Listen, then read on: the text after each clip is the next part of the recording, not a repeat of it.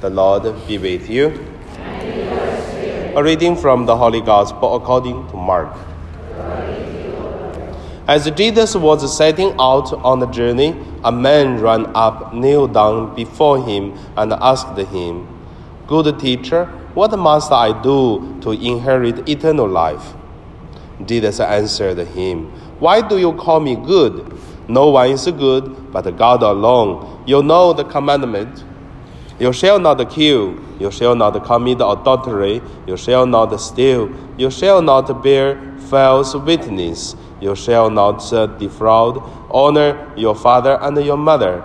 He replied and said to Jesus, Teacher, all of this I have observed from my youth. Jesus, looking at him, loved him and said to him, You are lacking in one thing. Go, sell what you have, and give to the poor, and you will have treasure in heaven. Then come, follow me. At that statement, his face fell, and he went away sad, for he had many possessions. Jesus looked around and said to his disciples, How hard it is for those who have wealth to enter the kingdom of God. The disciples were amazed at his works. So Jesus again said to them in reply, Children, how hard it is to enter the kingdom of God. It is easier for a camel to pass through the eye of a needle than for one who is rich to enter the kingdom of God. Then were ex- they were exceedingly astonished and said among themselves, Then who can be saved?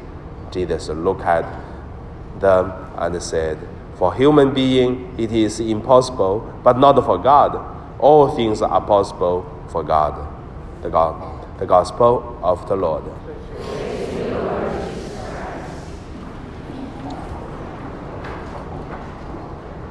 So today, my meditation, I would name it uh, The Eternal Life, Rich and Poor. The first, let us look at uh, rich and poor.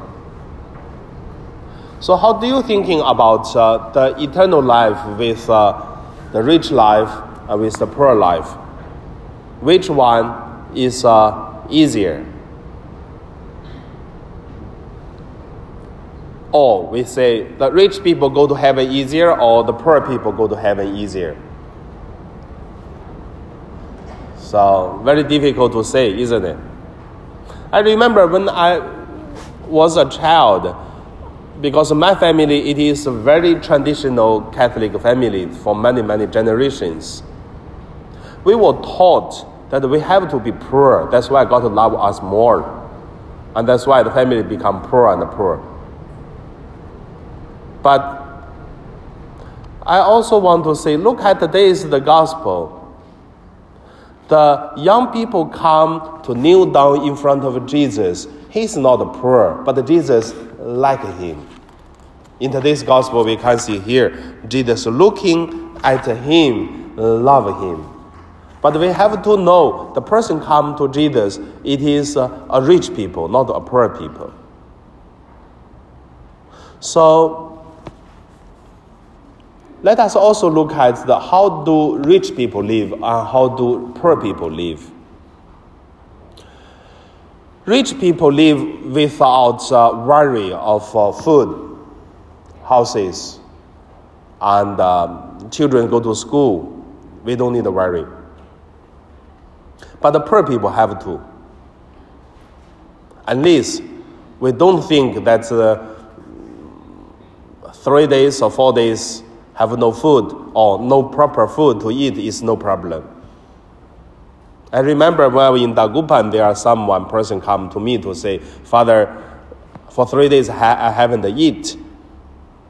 Then that's the first time I meet someone three days haven't eat. So I give him rice. And later on, I asked Dagupan's Chinese businessman give me 10 bag of uh, rice, each bag uh, 50 kilos. And then someone come and just give them. So, poor people, have to worry about the food, houses, children go to school. That's the basic things. But who can go to heaven easier? Still want to say, depends, really depends. Don't think the poor people go to heaven easier, like what I have been taught by my parents. Because if you look at one territory, if the whole territory are very, very poor, even have no food to eat, and that territory will have uh, easily steal, and then also easily to have the violent things, because people need to survive.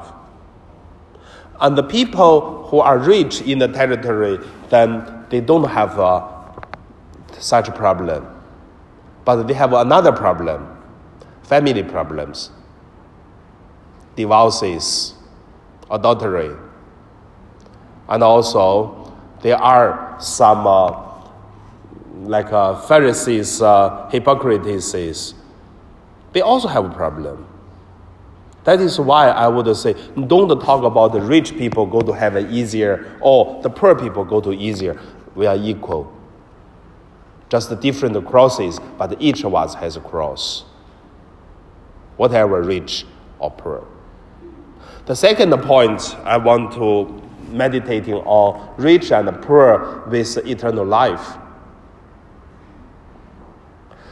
So, rich or poor people doesn't matter. The matter is when Jesus looked at these young people and he asked him, I mean, the young people ask Jesus to say, Good teacher, what must I do to inherit eternal life?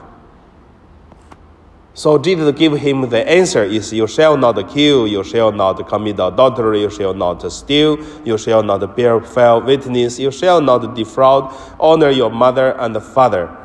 So all this so, whatever rich or poor, all of us, we have follow one thing to live in the holiness, do not commit to any sin. So, that is the same. Doesn't matter, rich or poor. I believe all of us, we tried.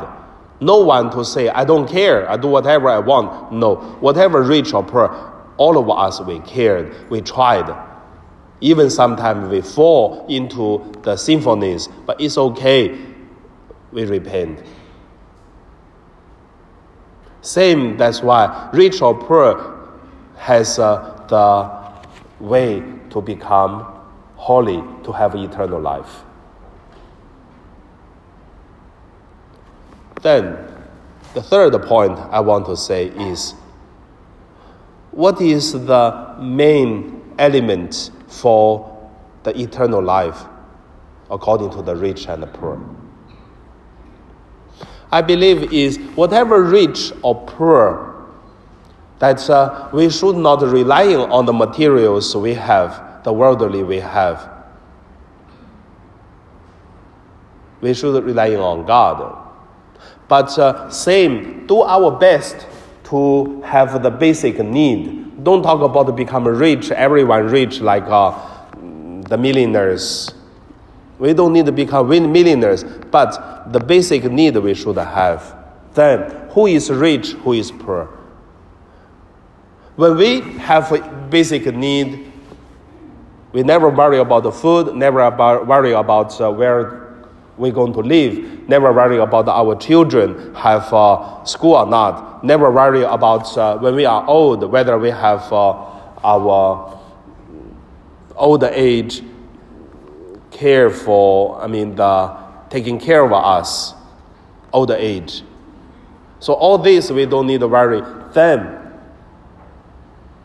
we should uh, build up or to save for the treasures in heaven. At that time, we will see who is rich and poor. Because we are rich in this world for the whole life 100, 120 years, then how about after? After that, if we do not uh, saving in the eternal life, we become poor again. For the poor people have basic need all this we have already, then we saving the treasures in heaven, then we become poor or we become rich. So, who is poor, who is rich? Not only for these 100 years, but it is also for the eternal life. So, that is the basic uh, uh, belief of our Catholic.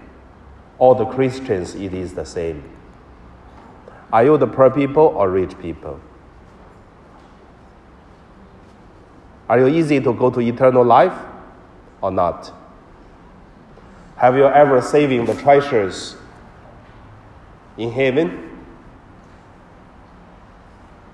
So that is the things the gospel leaders taught us. And now we pray.